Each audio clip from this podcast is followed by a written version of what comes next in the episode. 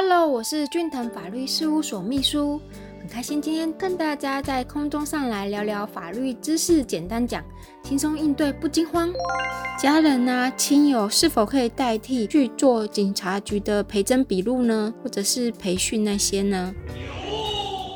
那我们来看看法律是怎么说的呢？第一点，涉及法条。刑事诉讼法第二十七条，被告得随时选任辩护人，犯罪嫌疑人受司法警察或司法警察调查者一同哦。被告或犯罪嫌疑人之法定代理人、配偶、直系或三等亲内、旁系、血亲或家长、家属得独立为被告或犯罪嫌疑人选护辨认人。被告或犯罪嫌疑人因精神障碍或其他心智缺陷无法为完全之陈述者，应通知前项之人为被告或犯罪嫌疑人选任辩护人，但不能通知者不在此限哦。刑事诉讼法第九十三条第一项有规定说，被告或犯罪嫌疑人因拘提或逮捕到场者，应及时讯问。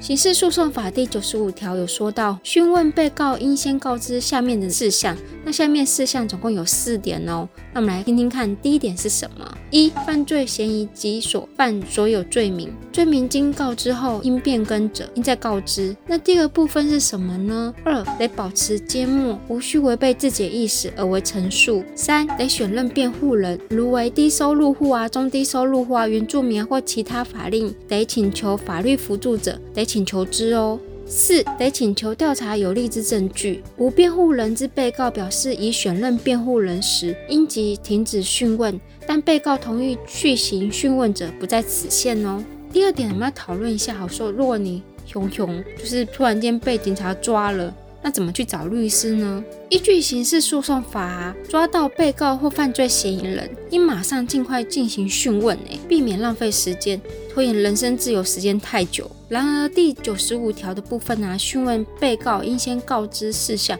其中第三款就有说到哦，得选任辩护人。然后再来是刑事诉讼法第二十七条的部分，它上面是写说被告。得随时选任辩护人，在受到机关限制自由时，找律师是各位的权益。有需要的时候，能够选任律师到场协助哦。第三点，如果你是被告或者是犯罪嫌疑的家人，该怎么办呢？依据刑事诉讼法第二十七条第二项，被告或犯罪嫌疑人之法定代理人、配偶、直系或三等亲内、旁系血亲或家长。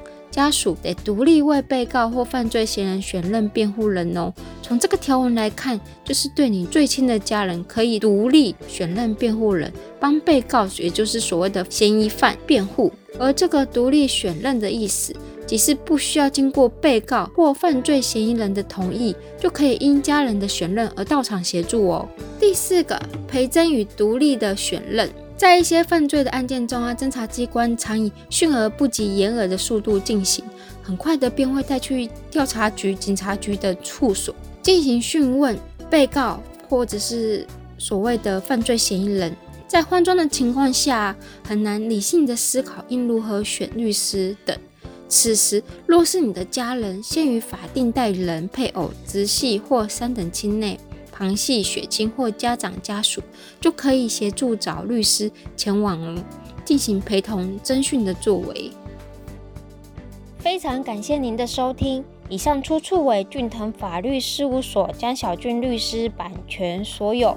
服务专线零三四六一零一七一，手机零九七八六二八二三一。